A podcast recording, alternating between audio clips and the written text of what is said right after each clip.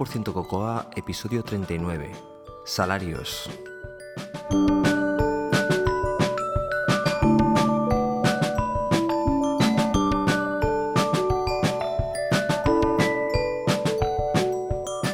¡Wow! Las ganas que tenía de hacer esto. Hola, soy José Antonio Lobato de Binary Tricks y podéis encontrar más cosas sobre mí en mi web personal josealobato.com y también me podéis seguir en Twitter como arroba josealobato. Me refería a las ganas de, ponerme delante del micrófono otra vez, delante de vosotros y, contaros cosas, cosas que me pasan por la cabeza o cosas de las cuales me he enterado que pueden resultar interesantes para vosotros. Lo primero que quiero hacer hoy, después de este parón del que hablaremos más tarde, es agradecer a todas y cada una de las personas que por cualquiera de los medios que, se puede contactar conmigo, como el correo electrónico, Twitter o en persona en alguno de los eventos en los cuales he participado, a todas aquellas personas que me han animado a seguir, a seguir con esto. Evidentemente no os podéis ni imaginar lo que eso significa para una persona que normalmente está en una sala sola haciendo esto, poniéndose delante de un micrófono y, grabando. Os quería comentar una cosa, y es que para, este tipo de personas, para las personas que intentamos, ah, ah, que somos todos, ah, cada uno lo hace de una forma o de otra, intentamos compartir nuestras vivencias con el resto de las personas, lo hacemos de manera altruista, o sea, evidentemente no cobramos por, por este trabajo, lo ponemos ahí fuera para, para, para, que, para que le interese. Para todas estas personas que te contacten un número grande de personas y te digan que el, el, podcast o lo que tú has creado, la aplicación o lo que sea, eh, le ha sido útil de alguna forma, es sin lugar a dudas el mejor premio que puedes tener. Es, te llena te, te, te, hace sentir bien, te hace, te hace, te emociona. Eh, es que es, es supongo que mm, todos vosotros habéis sentido esto eh, por algún trabajo, alguna cosa que habéis hecho. Yo con, con el podcast, con, con todo el, el, feedback que he recibido de, de la gente diciéndome, eh, José Antonio, este episodio me ha gustado muchísimo. José Antonio, acabo de conocer tu, post, tu podcast y me está ayudando mucho en este tema en concreto o José Antonio simplemente mm, me gusta ah, cómo, cómo, llevas el podcast y, me lo paso bien escuchándolo, increíble.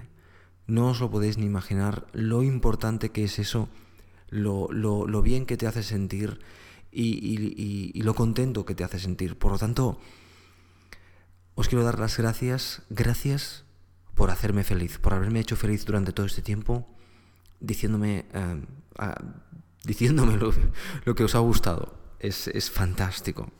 Bueno, estoy un poquitín emocionado y supongo que también son los nervios de, de volverme a poner delante del micrófono para vosotros y además volverme a poner eh, en, en, en, mi nueva estancia, en mi nuevo sitio, que espero que sea fijo por muchos años, y es en, en mi nueva pequeña sala de estudio que tengo en, en, la nueva vivienda que, que, finalmente he podido más o menos establecerme. Ah, para los que estáis escuchando, lo que no habéis visto alguna foto que he publicado por ahí, lo que ahora mismo hay en esta sala es básicamente un montón de cajas. Lo único que hay fuera de las cajas es eh, la mesa, ah, el Mac, evidentemente, que está en mi mochila, el micrófono, una lámpara y, y un disco duro externo. De hecho, dos discos duros externos. También allí veo una caja en la cual salen un par de libros, pero en general está todo en cajas. Ah, y dos CDs. Pero lo único usable es eso que os he dicho. Básicamente la habitación está ahí vacía y, posiblemente por eso escucharéis además eco alrededor de, del micrófono. Y es por eso, es, es, un, es un gran vacío esta sala, pero ahora con tranquilidad y con tiempo pues iré, iré deshaciendo las cajas, Ah, poniendo las cosas no sé dónde, porque no tengo ninguna estantería, no hay nada, están las paredes eh, en blanco. Y, pero bueno, me siento, me siento cómodo y, tan cómodo me siento que me he tenido las fuerzas suficientes como para ponerme delante del, micrófono. Ah, por cierto, os he dicho que iba a hablar un poquitín del parón y os pido disculpas por la introducción tan grande, pero yo creo que, que se lo merece. Y es el, parón, no os he avisado y ah, seguramente muchos de vosotros habéis pensado qué descortés que he sido en no avisaros de que iba a parar. Y es que no tenía ninguna intención de parar. Han sido las circunstancias que me han llevado a, tener que parar el, el, podcast y por lo cual os pido disculpas a, aquellos, a, a todos lo que os habéis quejado también muy eh, copiosamente al respecto. Ah, pero no, no, he podido hacerlo. Simplemente los nervios y el estrés y el, nulo tiempo me han impedido ah, dedicarme. Y supongo que tampoco me han dado el valor suficiente como para deciros, mira chicos, por ahora ah, lo voy a dejar en, en, stand-by. Pero bueno, que, también os estaréis pensando muchos de vosotros qué va a acontecer a partir de ahora. Pues bueno, no, no, os puedo decir gran cosa, habiendo demostrado mi capacidad nula para planificar el futuro con, respecto al, podcast, lo único que os puedo decir es que yo necesito hacer esto y, lo voy a seguir haciendo y la periodicidad va a ser eh, tanta como pueda, porque es eh, mi tiempo es eh, como antes también, es limitado pero yo creo que después ah, del establecimiento, después de ya estar aquí, tendré más posibilidades para, explorar y además, lo dicho anteriormente, tengo, tengo muchísimas ah, ganas. Y mm, además os quiero contar eh, el montón de cosas que han pasado eh, en, estos tiempos y, y bueno, cosas que considero que, que, vale la pena mencionar. Gente interesante que he conocido que quiero traerla aquí al, podcast para que la conozcáis vosotros también y, aprendáis lo que yo, lo mismo que yo he aprendido de ellos. Hay gente que, es especial y de la cual se tiene que aprender. Y yo intento aprender de estas, de estas personas porque, eh, porque me lo paso muy bien. Y tengo entrevistas pendientes, personas que, he pedido que estuvieran en el podcast o, me lo han pedido ellos que, les gustaría estar y no he podido participar. Y aprovecho para, deciros una cosa que os dije al principio, si escucháis los primeros episodios, y es que el podcast es, eh, lo hago yo porque estoy aquí detrás del micrófono, pero es para todos. Y por lo tanto, si queréis participar, si tenéis algo que contar y, y, queréis eh, decirlo aquí delante de, todo el mundo, pues eh, aquí estoy. No os cortéis un pelo y poneros en contacto conmigo y, y, lo haremos, y lo haremos juntos. Y bueno, sí, os tengo que decir que no tengo conexión a internet todavía. Estoy luchando con, con Telefónica porque no, no, quiere, no quiere ponerme conexión. a eh, soy uno de, las, de, los pocos vecinos que está en la calle y, a pesar de que estamos muy cerca del centro de, de Vilanova, no parece que no están por la labor de, ponernos teléfono y por lo tanto internet. Pero bueno, ahí estamos en, la lucha porque todavía tenemos eh, bastantes frentes abiertos. En este episodio vamos a tener ah, mm, lo siguiente. Bueno, yo creo que ya es suficiente de introducción, ¿no? en este episodio vamos a tener lo siguiente. Una de las cosas que tengo pendiente es eh, mostraros mm, las grabaciones que, hizo para, para, el podcast a, nuestro amigo Jonathan Chacón y al cual le pido disculpas por, no haberlo puesto antes, pero lo voy a poner tanto en este episodio como en el siguiente, las dos grabaciones que me quedan, que son sumamente interesantes y estoy deseando que, las escuchéis. Y después, uh, algún otro tema sacaré por ahí que creo que os, que, os puede interesar. Pues sin nada más, un saludo muy fuerte y espero, espero que lo disfrutéis.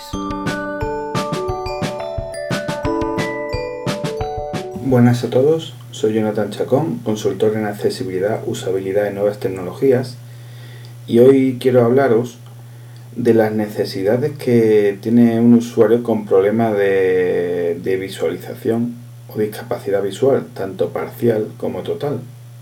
Una persona que no puede ver bien un contenido o que directamente no lo puede ver, normalmente utiliza un producto de apoyo. Un producto de apoyo puede ser software o hardware. En el caso de una persona ciega y un interfaz software, se llama lector de pantallas. Un lector de pantallas es una aplicación que corre a un bajo nivel eh, en las capas del sistema consume bastantes recursos y lo que hace es interpretar la información que se ofrece a través de la pantalla.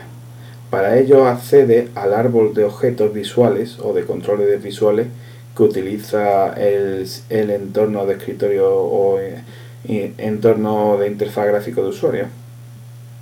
Para ello, crea una especie de árbol en los eh, interfaces basados en ventanas, en donde partiendo del escritorio se accede a una ramificación de las aplicaciones abiertas. Esa aplicación abierta se ramifica en ventanas abiertas. Entendamos ventanas, eh, por ejemplo, en el caso de Windows, como la barra de menú, la barra de herramientas, la barra de estado y el propio canvas donde se va a mostrar los distintos elementos de la interfaz de la aplicación.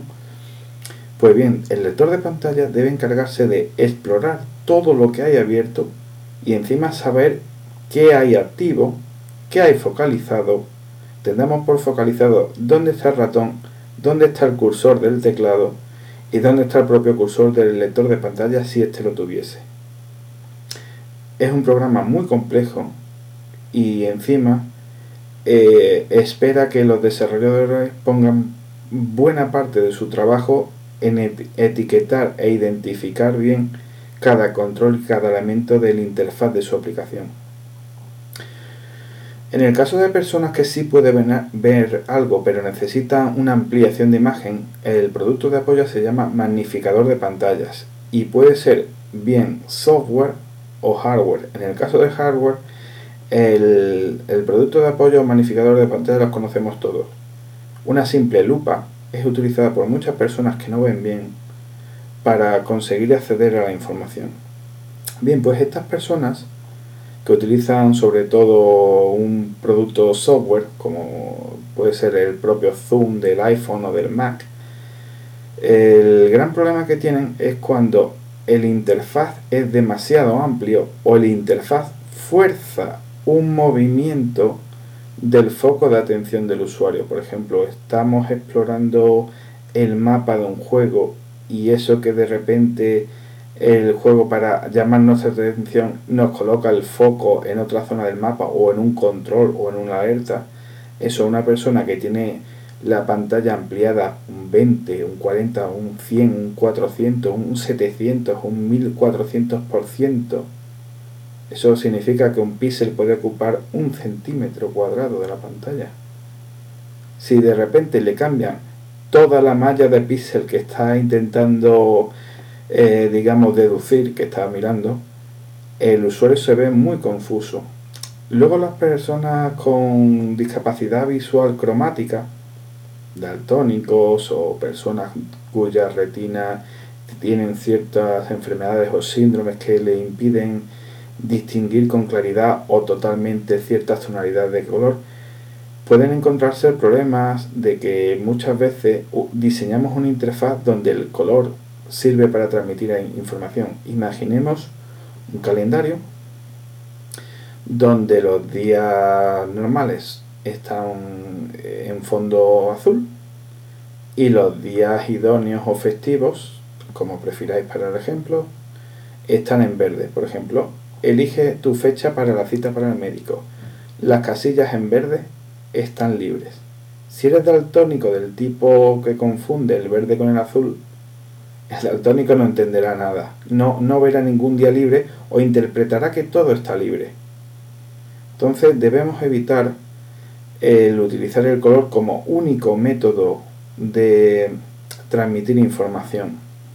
Podemos utilizar un borde distinto o poner un iconito de admiración o una flechita indicando que esa celda está libre. Hay mucha pictografía y mucha, mucha alternativa visual interpretable para no utilizar el color como método exclusivo.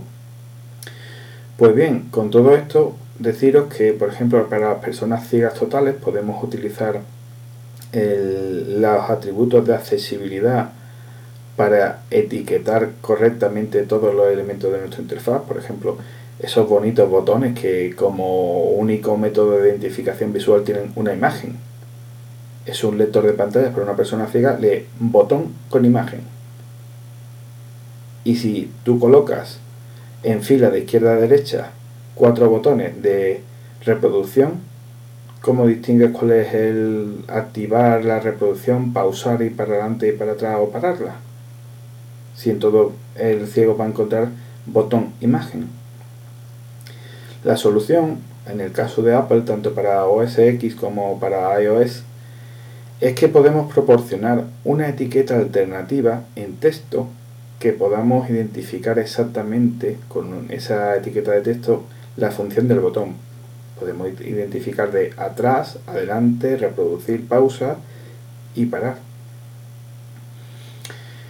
Para las personas con magnificador de pantalla o que utilizan magnificador de pantalla, debemos proporcionar un mecanismo de notificación acústica que les permita saber que se ha cambiado el foco o utilizar un método de vibración, también la comunicación áptica, no solo por la vista o el oído, también por el tacto, que esa persona ya conozca que al vibrar el dispositivo o al sonar cierto tipo de evento sonoro o melodía, pues se le está notificando de que el foco ha cambiado porque hay una llamada de atención. Y en el caso de personas con problemas de distinción de color, lo ideal es utilizar herramientas que en la web podemos encontrar fácilmente para mm, definir contrastes, niveles de contrastes de color suficientes, que en el caso de fotografía es comprensible que no se pueda definir un contraste de color porque la fotografía perdería mucha calidad pero en el caso de iconos, de, imágenes, de dibujos, sí es necesario esa distinción de niveles de, de contraste de color y también debemos evitar el usar el color como único método de transmitir información. Como dije en anteriores intervenciones, siempre hay que proporcionar una alternativa a un método de comunicación con el usuario.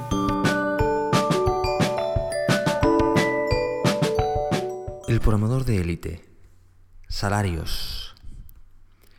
Hoy os quiero contar una cosa que mm, posiblemente se sale un poquitín de, lo que es el programador de élite y también se sale un poquitín de lo que es 85% eh, Cocoa. Pero mm, yo no solo quiero hacer un podcast en el cual se hable de programación, sino lo que más me interesa es un podcast eh, que sea para programadores. O sea, que no tenemos por qué eh, necesariamente tocar temáticas de programación, sino tenemos que tocar temáticas que puedan resultar de interés a, los programadores, en este caso a los programadores iOS, Cocoa y muchas otras eh, ramas posiblemente. Os quiero contar una historia. La historia es que el pasado mm, mm, julio ah, mm, decidí que tenía que buscar trabajo y básicamente puse eso, me puse a buscar trabajo. Lo que hice fue, eh, bueno, pues ofrecerme en, algunos que otros foros o, mover algunos, mover algunos contactos en el sentido de contactar con personas que conozco y también incluso buscar por la web a ver qué, veía para cómo estaba el nivel de los salarios y, este tipo de cosas. Bueno, para mi sorpresa, la oferta de trabajo en, nuestro mundo, en el mundo en el que nos movemos, era, estaba bien, no estaba mal en absoluto. Había, a diferencia de otros sectores que son más complejos, pues en este pues eh, no estábamos en un mal momento y, básicamente había oferta. A tal punto de que eh, pues bastantes empresas eh, contactaron con, conmigo para, para ofrecerme trabajo. Y, bueno, no fue tanta mi sorpresa cuando me di que, que, me di cuenta que lo que ofrecían era realmente lamentable. Lamentable en el sentido de que lo que buscaban era una persona con mucha especialización, con, con mucha con muchos conocimientos de muchas cosas, con mucha experiencia, pero eso no se reflejaba en el salario en absoluto. os pongo un ejemplo directamente. Mm, te contacta una empresa medianamente grande eh, en España y te dice que necesita un programador para un proyecto muy importante, un programador iOS concretamente, para un proyecto muy importante que que necesita tener experiencia mm, consolidada, experiencia o amplia experiencia en el desarrollo para, para iOS, conocer XXXX uh, frameworks y, y, bueno, poder demostrar que tienes X aplicaciones en la App Store y, y un, trabajo fijo con un salario de entre 25 y 30 mil euros. Mm, bueno, yo no sé cómo vosotros lo veis, pero 25 mm, o 30 mil euros ah, dan para vivir para una persona que, vive sola o una persona que, que, que, que, quiere tener eh, ese tipo de, salario, pero yo no creo que sea justo para una persona especializada y con años de experiencia en el mundo de la formación. Realmente me parece mm, lamentable. Ah, bueno, solo tenéis que ver que se cobra en cualquier otro campo, eh, vosotros mismos, hacer vuestros análisis y, tener vuestra opinión.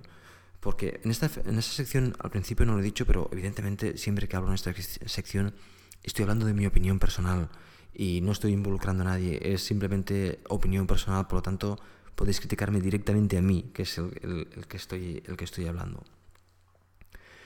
Lo que estoy diciendo aquí, o lo que quiero transmitiros, es que os tenéis que sentir profesionales.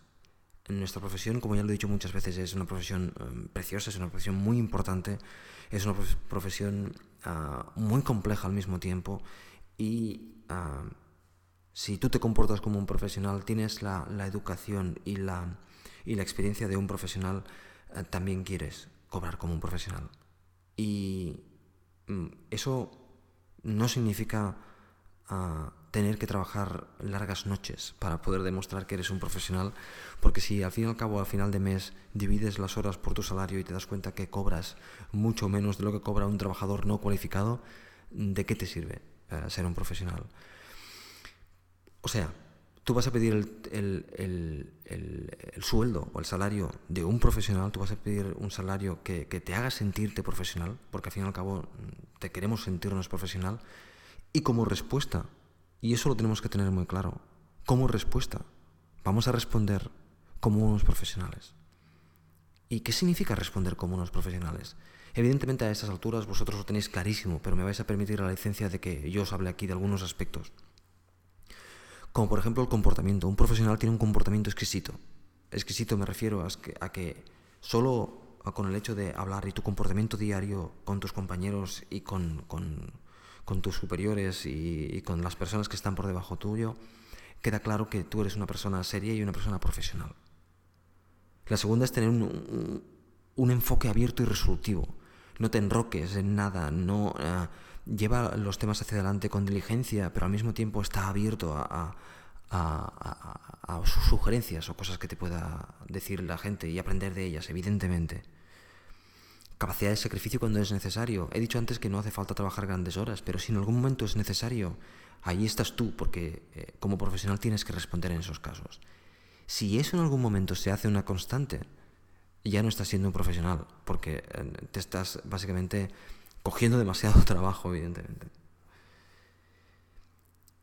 Una seriedad delante del trabajo, e, eso es el mismo lo que os he dicho como el primer punto, es el hecho de de ser serio en todo lo que se hace, de está bien hacer bromas de tanto en tanto, pero solo de tanto en tanto. Eh, en el trabajo ah, lo que esperan la gente es que tú estés el máximo tiempo posible eh, en el trabajo y de eso podemos hablar de muchos casos. Ya sabemos que los trabajadores, los programadores en este caso, trabajamos por ráfagas.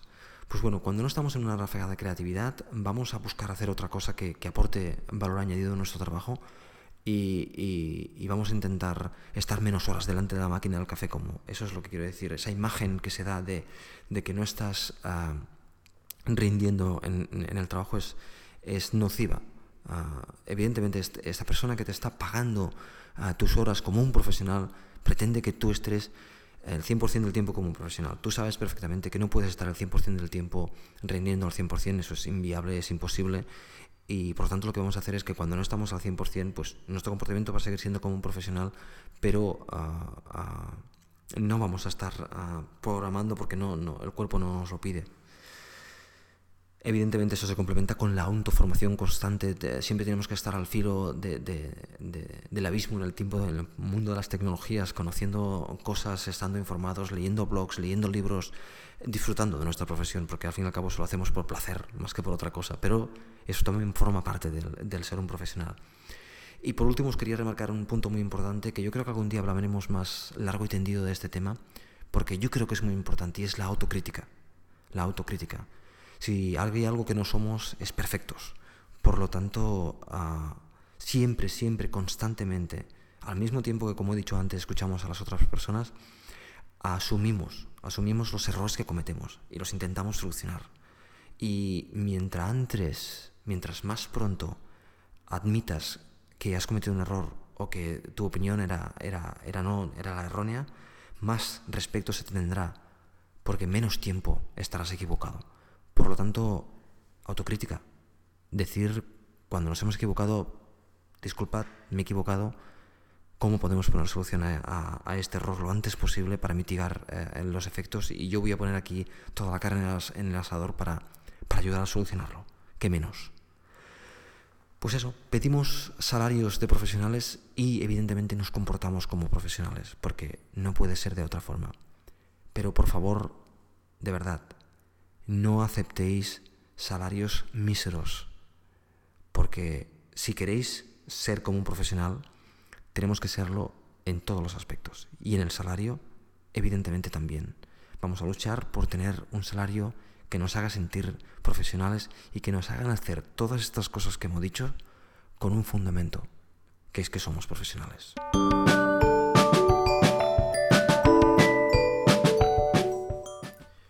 Bueno, como os decía antes, durante este tiempo de, silencio de 85% Cocoa han pasado, han pasado muchas cosas, de las cuales me quiero hacer eco un poquitín, básicamente por si os habéis perdido alguna, que supongo que no en absoluto bueno, a lo mejor ah, puede ser de utilidad a alguien.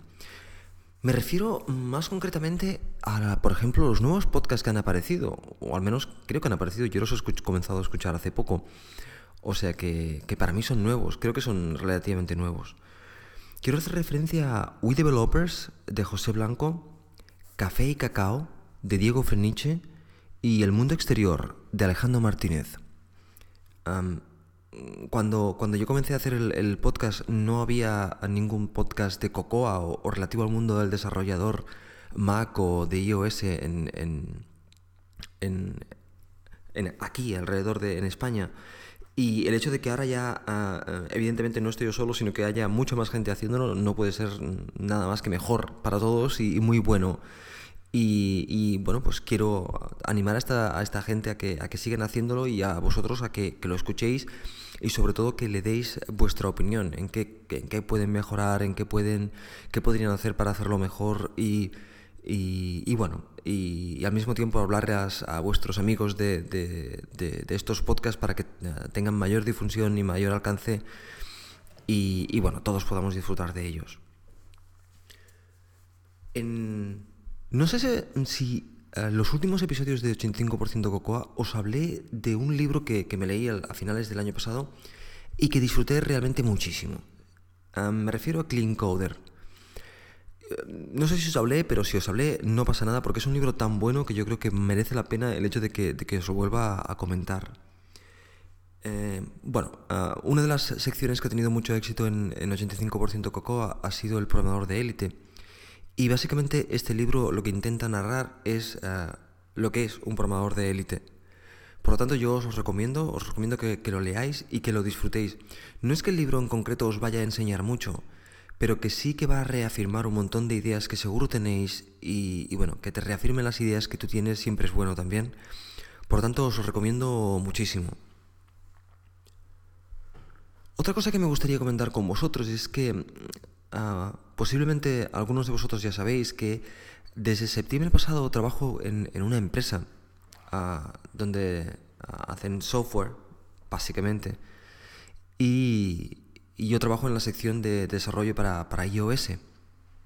Bueno, esta empresa es, es, Isis Papyrus, es una empresa de origen austríaco, de hecho la sede está allí en, en Viena, y no, no, es una muy, muy gran empresa, pero sí que es una empresa ambiciosa y con muchas ganas, y eso fue de hecho lo que me, me hizo uh, entrar.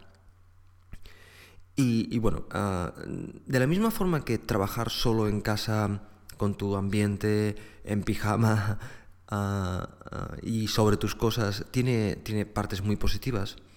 También tiene partes muy positivas cuando te vas a trabajar en, en, para una empresa y resulta que está rodeado de, unos profesionales de, excepción, que técnicamente son impresionantes y que además tienen un lado humano uh, fantástico. Y por tanto yo quiero hacer mención aquí a mis compañeros de, trabajo. Son Guillem Fernández, Stephen Roberts, Víctor Jalencas y Roberto Serrano. Eh, hay más personas en la oficina, pero básicamente con estas personas son con las que yo más, ah, más relación tengo. Y, bueno, dos de ellos son, Steven y, Roberto, son desarrolladores Android. Y Guillem y Víctor y yo somos desarrolladores uh, iPhone. Al trabajar con un equipo en el cual uh, nos hemos unido en piña los dos equipos, Android y iPhone, bueno, es fantástico. La verdad es que es una maravilla. Aprendo muchísimo cada día de ellos y comparto todo con ellos porque creo que, que bueno, que, me aportan tanto que, que, yo quiero aportarles tanto como sea posible. Uh, lo que quiero decir es que mm, de la misma forma que trabajar en casa tiene sus beneficios, trabajar en una empresa eh, si tienes un ambiente uh, agradable, es, es, es, fantástico, es enriquecedor y, yo lo estoy disfrutando muchísimo, me lo estoy pasando muy bien y, espero seguirlo haciendo durante, durante más tiempo. Gracias a vosotros cuatro, chicos. Bien, pues eso era todo que os quería contar hoy. Es un episodio para arrancar, es un episodio cortito de, simplemente de despertar. No ha habido, ha habido poco contenido técnico y casi todo el contenido lo he hecho mi amigo Jonathan Chacón. Pero bueno, es para arrancar y ya tomaremos la, las riendas de esto uh, con el tiempo.